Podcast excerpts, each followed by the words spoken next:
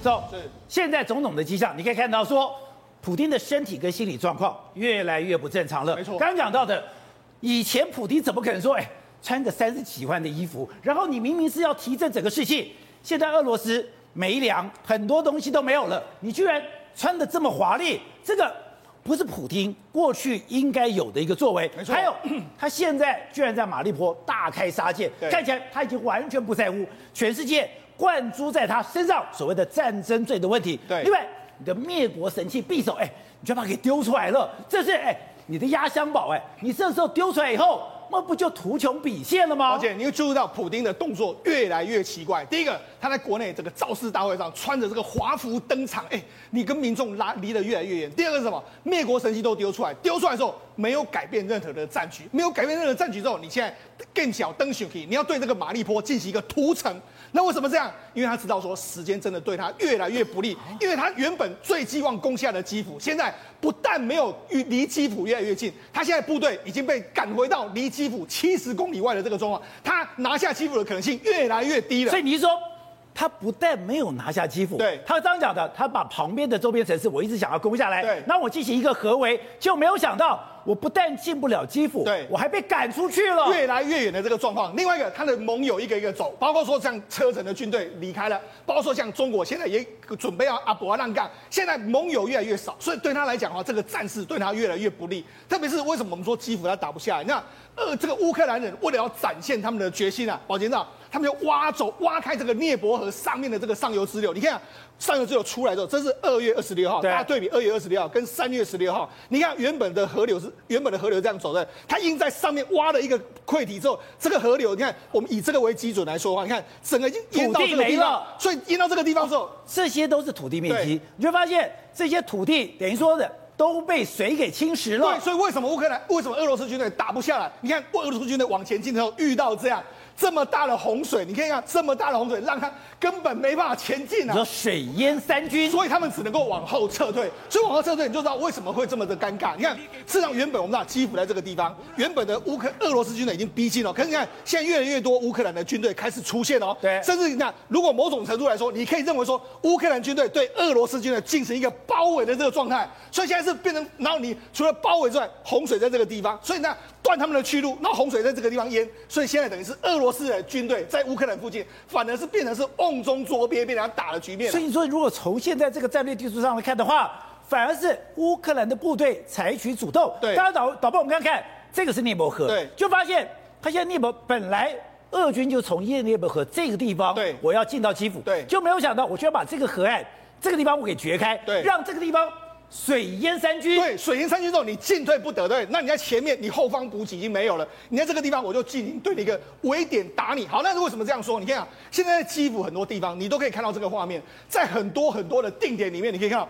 俄罗斯的军人，你只要一出现之后，无人机马上就出来了。无人机，你看很多俄罗斯、很多乌克兰的军方就伏击在这里面，要么我就开枪射杀你俄罗斯的这个军人，要么我就用这样子就来攻击你的坦克车。等于是你，因为你你现在已经完全被洪水分开了，对，你后援也没有到，你这样子变成是一点一点在这个地方，我就完全的狙杀你。另外一个，他们已经在这个这个这个。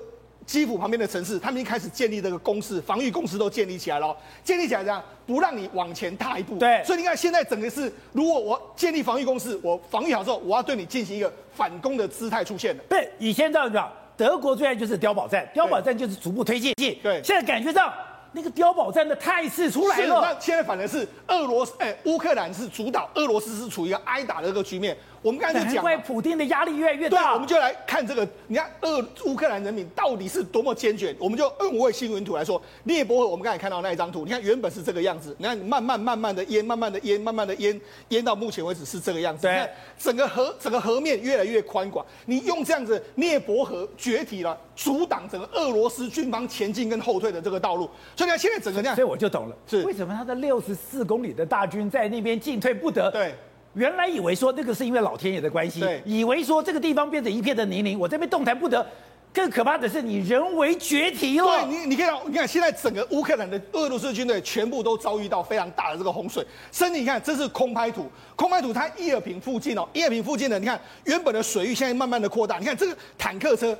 都已经走在这个这个河面上面。这是河面，对。然后这是俄军的坦克车，坦克车。那甚至你看，这有断桥，对不对？断桥是啥？乌乌克兰人早就知道你会通通过这个桥，我先把桥撞炸掉，炸掉之后，好，你再用简易的这个便桥，我再把你的简易便桥炸掉。所以呢，河流在下面，对不对？然后你建炸炸，你弄便桥的时候，我把你炸掉。所以你看，你就知道为什么俄罗斯在基辅里面他会打得这么辛苦，甚至为什么会后撤，因为他现在已经知道说，我要拿下基辅真的是不太可能的一件事情。而且现在可怕的是，我不但战事出现了焦灼状态，更可怕的是。俄罗斯的伤亡已经掩藏不住了。我们之前讲说，他之前不是见到哈萨克有非常厉害的空降师吗？这个就是三三幺空降师。对，结果竟然在基辅的外围全团歼灭。没错，这个空降师或者空降团，事实上是普丁的压箱宝。他曾经说过，战争在哪里，空降兵就在哪里。就没想到这一次，俄罗斯官媒认证，两度参与车臣战争的三三一空降团的这个上上校指挥官叫苏哈列夫，他在这一次阵亡。他为什么阵亡？哎，宝姐，他是立下战功哦。你看，他立拿了非常多的这个勋章，非常多的战功。就为什么会阵亡呢？第一个，因为他曾经参加过两次的车臣战争，两次车臣战争他都是率先进去的，甚至在入侵克里米亚战争里面他也进去，甚至在这个哈萨克行动他都进去。但没想到他这一次就因为为什么？因为他们空降团进去之后没有任何的志愿啊。你看，他们躲在他们降落之后躲在树林里面，就树林里面，哎，你瓮中捉鳖，他们就知道你在哪里，就被马上就被。乌克兰的军方开始对你进行一个炮轰，所以你说现在你就算躲在树林里面，你都会变成猎物。对，因为你已经变成是，他已经知道你从什么地方来。所以你看，三三一空降团，甚至他们原本的坦克下来之后，完全都被歼灭。所以这个是俄罗斯最精锐的三三一空降团的这个几乎是全团遭到歼灭的一个情形。而且我们要讲，这一场的战争不是一个军事战争，更有一个宣传的味道。对，也就是说，你说你不承认吧？没有，现在俄罗斯根本就把你所有的军阶、你所有的名号全部都公布出来。是。你想不认都不行。对，除了我们刚才讲到三三一的这个空降团的上上校阵亡之外，你看啊，这是打叉叉的，都是我们我们说到目前为止三个多礼拜之内，乌克兰哎，俄罗斯的将领已经死了非常多人。你看这么多，四名少将，一名中将，还有至少十名以上的这个校级的这个军官，他们就说什么？事实上已经占到这一次，他们一共有十四万军队进来，对不对？这些阵亡的将士已经是所有的高阶将领的三分之一都阵亡了。所以哎，这个是个高阶将领的三分之一已经阵亡，所以那这个对。不要，他们这个军事专家说，不要说进攻了，现在连防守，不要说防守，连撤退你都很难，因为那俄罗斯的没人指挥了。因为俄罗斯军官他们很多，他们的军队编制里面有一半是志愿役，一半是义务役。那他们原本就很靠这些上级长官在指导，就上级长官没有发没办法发挥发号施令的时候，完全都是散弹散弹无勇啊，散兵无勇的这个状况，完全被一路挨打的这个局面啊。所以现在是群龙无首。对，现在连这些阿兵哥该往前往后往哪都不知道。对，所以你看，事实上你看这个相关的研究员就说，俄罗斯。军队是头重脚轻，也就是说，他们上面是占有一个非常重要的指挥角色。现在这些人都被打掉之后，完全就是完全无用的军队，可能是完全无用。那为什么被打掉呢？我们刚才讲，除了是说你目前的你的行踪都被知道之外，乌克兰官方他们就针对他们的特种部队，就针对你这些所有将领，譬如说这个这个所谓的哈扎洛夫，哎，他就完全就锁定你，他知道你可能在什么地方之后，我们就开始监听你的所有的你的对话，对话之后，我定位你在哪里之后，我就可能派出狙击手、无人机去把你狙杀，就这样一个一个干掉之后，无形之中已经削弱了整个俄罗斯所有军方的这个实力了。所以，导播，你看这张图，如果我今天是普丁，对我一定看得触目惊心。当然啦、啊，哎，你的你的所有的前线的军官阵亡了这么多人来说话，你就知道说整个俄罗斯军队目前都已经处在一个崩溃的这个边缘了。而且刚刚讲到的，现在的基辅，刚刚讲你不但是可以反攻，对，而且我觉得泽伦斯基。每天还可以跑来跑去，等于说你对比哦，对，对比普丁大门不出二门不迈，是，他就算是刚刚讲的那个造势晚会，都人都要精挑细选过，可是基辅现在居然还开放外国媒体去采访，对，你看事实上这几天的时候，哎。这个泽伦斯基都在这个基辅里面在发表这个谈话嘛，甚至前几天的时候，这个捷克啦，或者说斯洛伐克，还有这个波兰三个三国的总理都去了。那你知道事实上现在呢，基辅城市里面来说的话，他们已经开放什么？开放记者进去采访。你看，这是 CNN 记者回到这个这个基辅里面采访的这个画面。甚至呢，现在基辅里面他们他们去采访里面就说，哦，我们现在有非掌掌握非常多。你看，这是这个回收场里面，他们掳获非常多战车，战车这个俄罗斯的战车或是乌克兰的战车，他们在修理，然后。介绍各式各样，你可能在回收厂里面拿到了各式各样可能武器，这个武器是来自俄罗斯的武器，甚至是俄罗斯的坦克，我们怎么把它回收？现在这记者进去里面报道这些事情，所以说，哎，这个已经完全。他现在有一个兵工厂，对，然后这个兵工厂里面的兵工都来自俄罗斯，然后就开始已经开始在做这些所谓武器回收，或者是说拿武器过来之后反攻的一个情形。所以呢，现在整个基辅呢，已经没有像我们之前讲的那么危险的一个局面了。好，那另外就是你不但是基辅，最夸张的是说你连赫尔松，对，之前我们介绍了，你停在赫尔松停机坪四十九架的直升机被打掉了三十架，你的地面部队也被等于说攻击，就没有想到，哎，你现在赫尔松。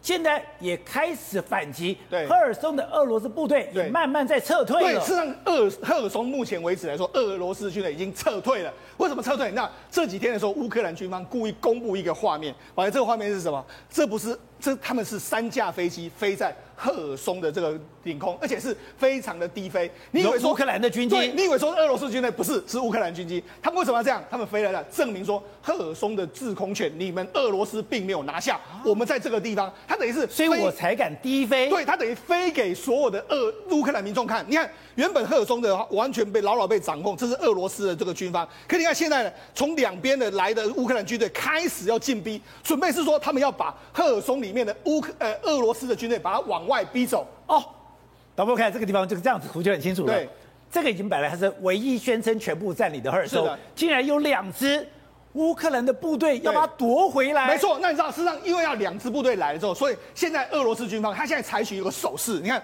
他们在挖什么？挖伞兵坑啊，就挖坑。哎，我们要躲起来啊！你看他们俄罗斯军方现在都是这样。因为他不敢跟不已经没有办法跟他们正面对决，而且他们现在已经是孤军无援，没有这个粮，没有没有这个后勤补给的时候，你看他们挖了这么多，挖了这么多坑，就自己单兵躲在这里面，为怕被找到。好，除了这个之外，现在很多这个图像都显示说，他们已经放弃原本的阵地，返回了。因为这个赫尔松这个地方离克里米亚很近，他们已经开始往后撤，要撤回到克里米亚。甚至有还没有拍到一个非常有趣的画面是什么？他们这个相关的这个军队的人员啊，他们从这个可能是训练不当还是怎样，还是他可能喝了酒还是怎样，他就直接从战车上面摔落哦，因为要撤退要赶快让岗，之后摔下来，非常紧张的这个画面，他就在那边后面跑啊，他也不知道该怎么办。你说他现在整个，你就他本来坐在战车上。一个大早上就掉下来了，所以说到现在整个俄罗斯军方，他们就是处在一种所谓紧张紧绷的这个气氛里面，就是这样子的一个情形。而且他们那为什么那么紧张？对，因为他们不知道敌人在哪里。没错，实际上我们要这一次的这个战役里面来说，这乌克兰军方有成立一个叫做特别的小组，这个特别特别小组叫空中侦察队。这个空中侦察队是利用所有的所有无人机，你看，包括说什么 PD One 的无人机啦，还有 R 十八的无人机，各式各样无人机全部都在乌克兰领空飞。这里面还有包括说民间资源的，还有官官方的资源的，他们在。乌克兰领空飞要做什么呢？他们就开始透过，因为飞的时候透过，因为它网络没有，但是他们有所谓的星链计划，他们可以跟星链计划互相的连接之后，把这些所有收集到的资讯，不论是 pass 给北约，pass 给美国，然后乌克兰这样互相分享之后，再由美国可能给更精准的情报，知道你敌人在什么地方，然后你就用这些，然后你要用别款的无人机对这些目标坦克啦或者个人进行一个狙杀的动作。所以为什么很多乌克兰、很多俄罗斯的这个军官会在这一次阵亡？或者很多坦克被打掉，主要就是因为有无人机，还有包括说 Starlink 在上面看着你。这样，刚刚讲从各种讯息来讲的话，现在已经状况变色了。现在乌克兰处于上风，连赫尔松你号称全面占领的地方，你都慢慢撤出。可是这个画面很怪哦，这个是直升机，你如果要撤出，直升机开了以后赶快跑掉就好了。结果这个直升机居然看讲是用所谓的拖拉机，是用所谓的装甲车。拖着走，为什么？对，我们一直觉得一个很奇怪事实，在这个画面被证实了。俄罗斯在乌克兰根本没有空优嘛，就这个画面嘛。因为今天赫尔松反攻是一回事，好，你反攻要撤退又又是另外一回事。这个画面是俄罗斯的装甲车拖着俄罗斯的武装直升机往外面冲，哎，可是武，直升机再怎么样也跑比你卡车快啊。对啊，你如果今天是要绕跑的话，你直升机开了就走嘛。你唯一有可能就几个，第一件事情是直升机可能坏掉飞不起来。可问题是俄罗斯军队看到坏掉一定丢掉嘛？他们什么不敢丢？什么导弹也丢，餐车也丢。坦克也丢，他一定坏掉。这是有计划撤退。对，所以说他没有坏嘛，没有坏才需要撤退。那接下来，那如果既然这个直升机没有坏，为什么要人家拖走？因为人家，他们担心起飞之后会被打下来嘛。所以这个东西配合刚刚我们看到那个乌克兰在赫尔松的战机低空巡弋的这个画面，我们就得出一个事实嘛。确实，俄罗斯在这场战争中打的这么的辛苦，就是你空空中的那个空优不是你的嘛？你没有空优，你才会变成是说，你坦克为什么出去的时候上面没有武武装直升机循环？你坦克过去之前为什么没有轰炸机先轰过一轮？你坦克必须硬着头皮被人家伏击，一切在这个画面大家都看出来，俄罗斯的战机在这边根本没有办法起飞嘛，解谜了嘛？这个事情其实才是最清楚的状况嘛。另外一件事，俄罗斯不止空优没有，连海优都没有、啊。海优，对我们陆海空三个，我们都知道，陆不用讲，它坦克已经被乌克兰打假的。可是海有一个接着新的状况是什么呢？黑海舰队的副司令不是被干掉？对，对这件事情，这我觉得最怪的。过怪事哎，乌克兰照理讲，我是海军，很处于劣势哎，我没有，我也没有跟你进行海上作战。我怎么可能黑海舰队的副司令会被副司令会被干掉呢？我跟你讲，第一件事情啊，之前我们看到很多将军被干掉，他有的是侦察营的特种侦察营，对不对？有的是空降兵，对不对？我都可以接受说这个是所谓的俄罗斯将军身先士卒，我侦察营我先跳嘛，我跑前面嘛。可问题是舰队副司令没有什么真身先士卒的问题，你舰队出去最外围一定是驱逐舰、神盾舰，你中间你这种核心的舰队的时候，司令副司令一定在哪？在剑桥这边指挥。你不可能跑去甲板钓鱼嘛，所以你今天如果今天只在剑桥里面去做指挥的时候，你也能被杀掉的话，几件事情很清楚嘛。乌克兰有飞弹可以穿透俄罗斯海军的防线嘛。第二件事情，这个飞弹已经具有攻击剑桥能力，是现在美国 MSN 飞弹就是有视觉化判断的系统嘛。你说我有地对舰的飞弹？对，就地对舰的飞弹嘛。因为美军现在是把所有的海军陆战队哦。都要求标配地对舰的这种手持式的飞弹。如果我我现在不知道这有没有给乌克兰，可是我现在看到俄罗呃美军地对舰的飞弹的时候，它前期一一定是掠海飞行，然后到到到快要到的时候用雷达去索引，结果呢最后一小段路的时候，他们美军的飞弹是有视觉的哦，他要去判断这个飞这个船的图像是长什么样子哦，他要去攻击剑桥那个最脆弱指挥中心哦，所以我只能解释是。哎，没有大规模的黑海舰队的伤亡的状况，可是却有黑海舰队副司令副司令被举起的事实。我就专门攻击剑桥。对，就专门攻击剑桥吧。所以你可以解释什么？为什么奥德萨围了那么久没有抢滩？奥德萨围了半天，我们唯一看到就是一个隐形战舰被击沉的画面，然后没有抢滩。现在最新资讯是奥德萨他们撤军了嘛？所以换句话说，他也没有海优，也没有空优。那陆优你更不用讲嘛，你陆优就是坦克出去被打假。就算是隐形的战舰。隐形战舰，我可以透过多管火箭炮把你炸掉。你就算是黑海舰队，你离得远远的，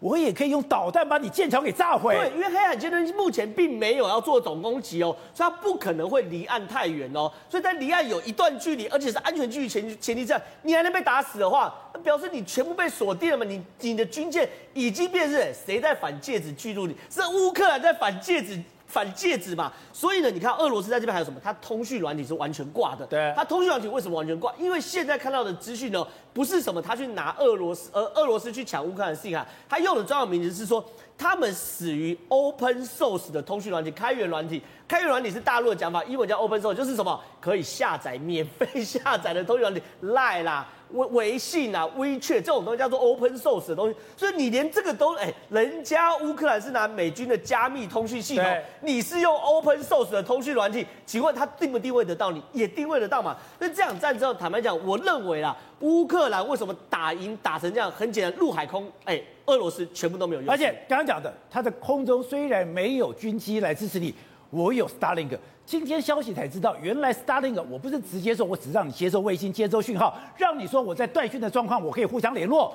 它根本就是指引的你的往前攻的。对，陆海空的这个优势呢，当然了，对我们来说，你你你你有优势是一回事，可为什么你的优势有？是因为哎，每次乌克兰军队都知道去哪里伏击俄罗斯，哎。每一次都知道，那就怪了。如如乌克兰都知道俄罗斯可以哪里可以伏击，俄罗斯找到现在还找不到乌克兰的补给链在哪里？为什么？因为有 Starlink 嘛。Starlink 我们原本一直以为它只是通讯，让大家互相联络之用。今天看着看到，原来整个乌克兰目前的战场管理全靠 Starlink，因为 Starlink 它的通讯速度是介于四 G 到五 G 的通讯速度，它可以把所有无人机、卫星、雷达、感应器，它特别讲到感应器哦。感应器就是包含红外线的感测器等等。资讯全部都收集到里面，然后透过 AI 分析做一个什么即时的战场资讯跟地图给你。那对于我指挥官来说太简单，我等于是看看这个所谓的呃。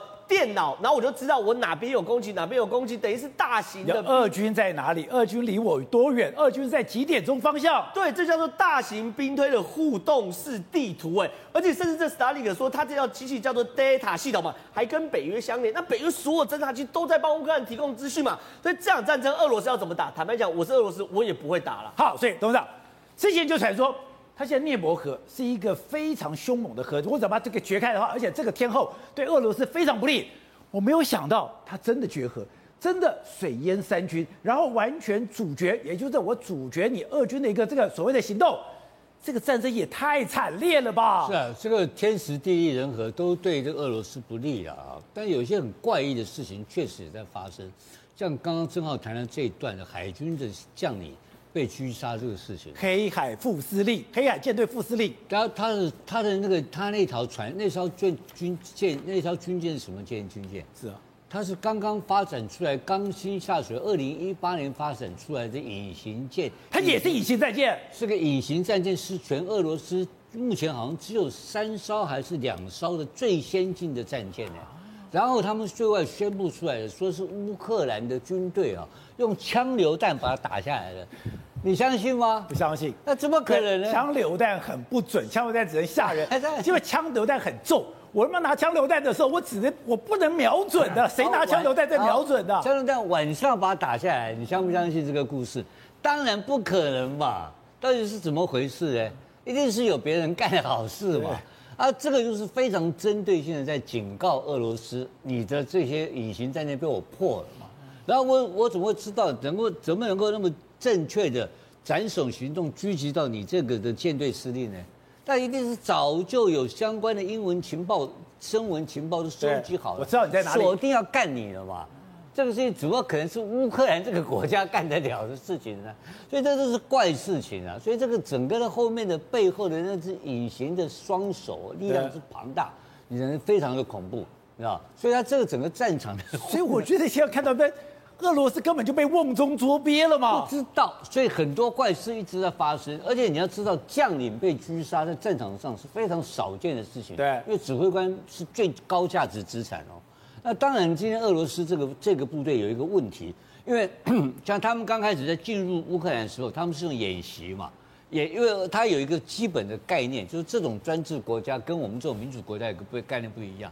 我们的概念是什么呢？我们这个命令一下去的话，从总司令到营到营排长，通通到连排长，通通会收到命令，对，知道我们要往哪里进行。他们不会哦，他们是先是极机密，只有。这个总司令部及机密，然后要部队要开拔的当天告诉你什么方向，难怪你都不知道。难怪很多义务兵的士兵说：“我根本不知道我去哪里，完全不知道在哪里，就啪就去了。一来的时候，结果太过分自信，你知道吗？太过分自信搞到什么呢？他的装甲车就拼命，因为轻装甲往前面冲嘛，绝半步兵跟不上了嘛。那装甲兵变成一个什么东西？变成靶子嘛，铁棺材，就一直被打，一直被打嘛。所以它整个的概念是错误的概念嘛。所以一路挨打挨到现在，现在第二轮开始了，他有恢复战力了。对，因为他现在我讲简单，就我跟着英国金融时报报道，说四月一号开始，他就有开始有新的补充兵力。哦，他开始有他有他有要调新的人来了。他征兵不是他的他的部队已经开始征兵，有补充新的兵员，补充新的兵员是步兵嘛？这这。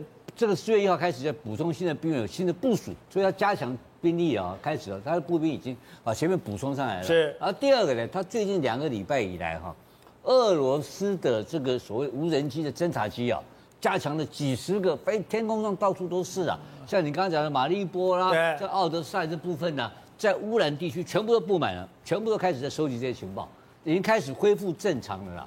所以，所以这个啊。奥德这个马利波这个是个非常严重的东西啊，它原来是四十几万人的城市，你知道吗？啊，这个城市现在马上面临到多严重？被屠城啊！一一定是屠城嘛，而且如果这个屠城开始的话，就会变成整个战局的一个重大变化。我刚才把把这个整个教宗方济各圣方济各教宗的这个墓他的墓词简单的介绍给大家听。这个神圣的城市把它变成鬼城，变成坟墓。你你本身是。他本身是东正教徒啊，对他也要，他也是信奉这个三三位一体啊，是对不对？他搞什么东西啊？他现在搞去杀人，杀成这个德性，这会变成灭下，这是真的战争罪，而且直接侵犯了最神圣的上帝。那在这种时候，不管是哪一种宗教，都不会原谅他。所以这个事情如果真的发生屠城的话，那这整个事情就变无法收拾的局面出来。我觉得。甚至于跟北约之间的冲突都会立刻都参都会升高，北约都会介入。好，正好。另外就是《华盛顿邮报》最新报道，也就是这一次的资讯战，所有的通讯战在运补的时候，到底发挥什么样的功能，真的是完全匪夷所思。因为之前就一直在问，为什么 Starlink 我今天讲完，明天就到货，而且它这个到货不算是到了基辅，我今天连乌东我都可以进得去，你到底有什么样神秘管道？你到底怎么运输的？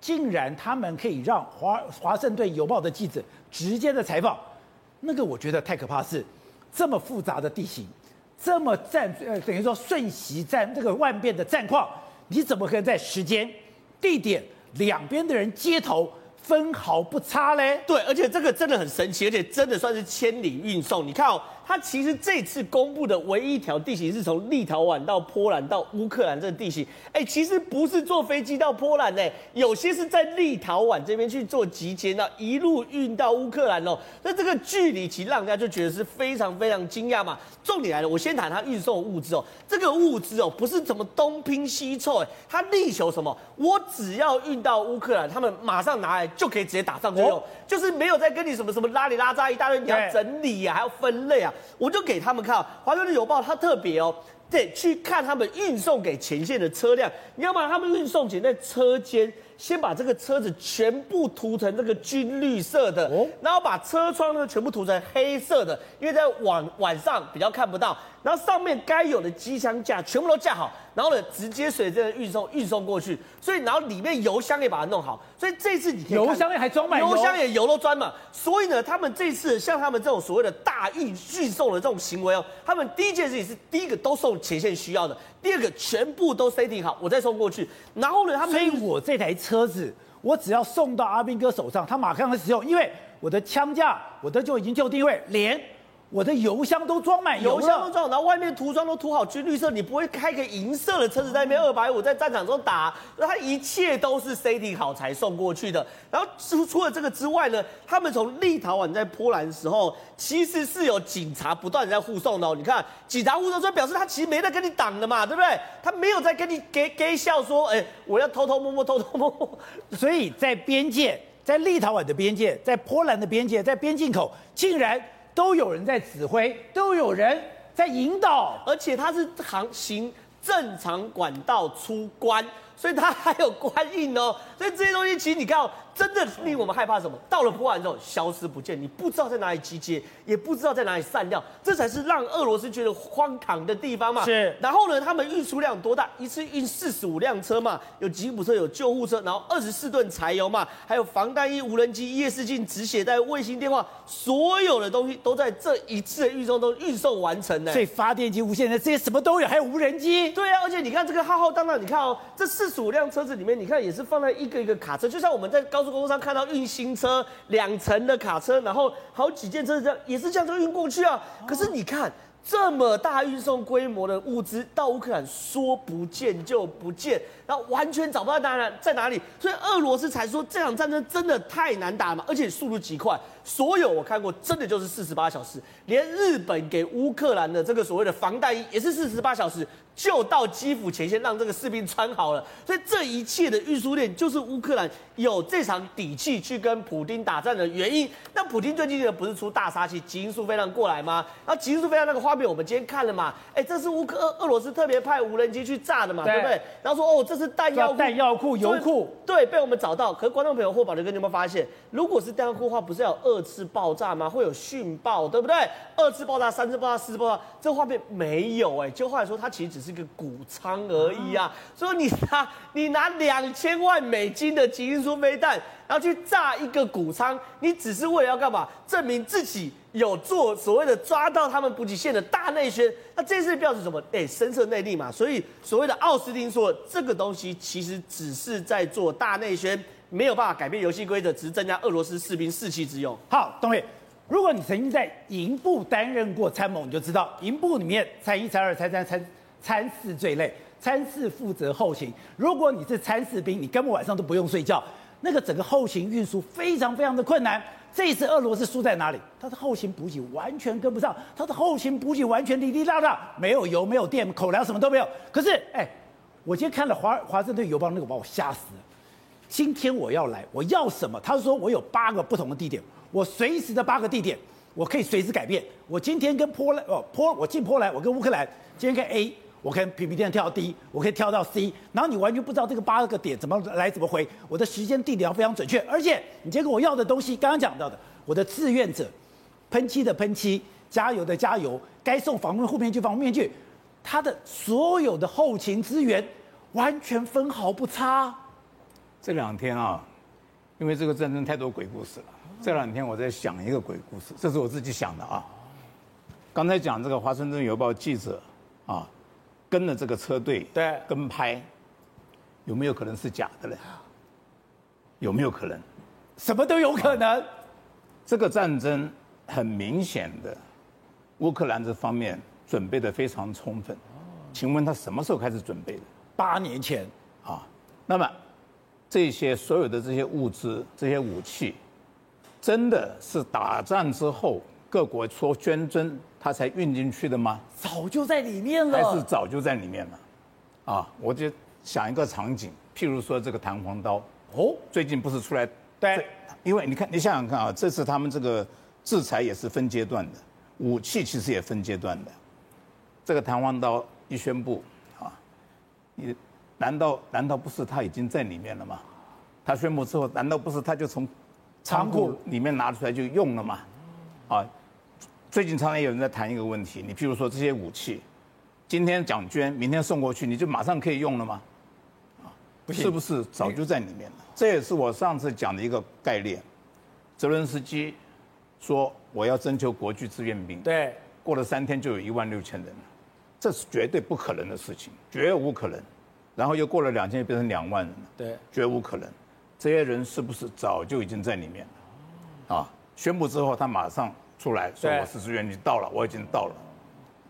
这个战争有太多太多我们没有办法解释的地方，包括刚才董事长讲的那个俄罗斯那个军舰被打沉，对，我也不相信。黑海舰队枪榴弹把它打掉，怎么可能？怎么可能？那时候讲说是一个小船把它骗出来，骗到射程范围之内把它打沉。那是另外一条船，那是另外一条的那个所谓的。对对，那条我也不相信，那个我都不相信。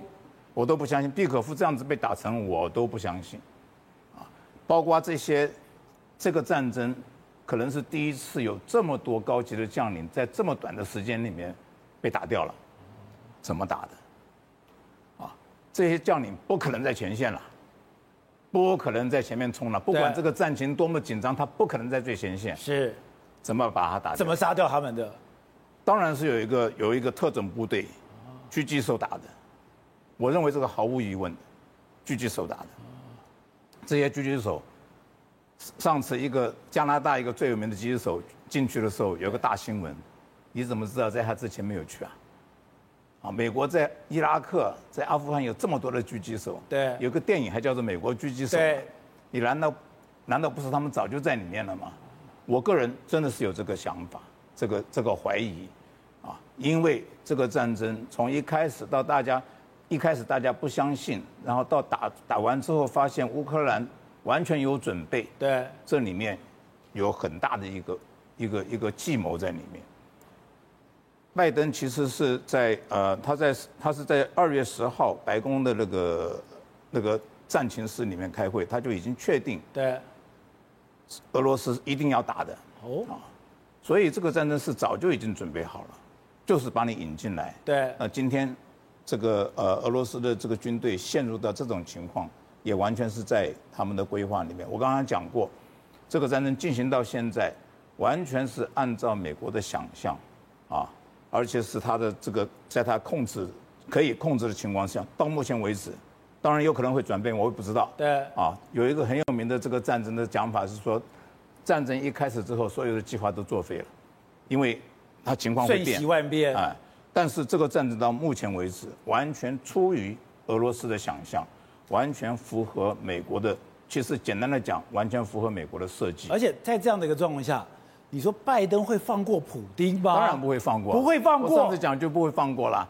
对这个拉夫罗夫讲的，我觉得他他他讲的这个真的是，他就是说是美国不愿意，呃，让我们让让乌克兰接受最低限度的谈判条件。是，他当然这个，因为美国一大早就是把俄罗斯定义为他是敌人。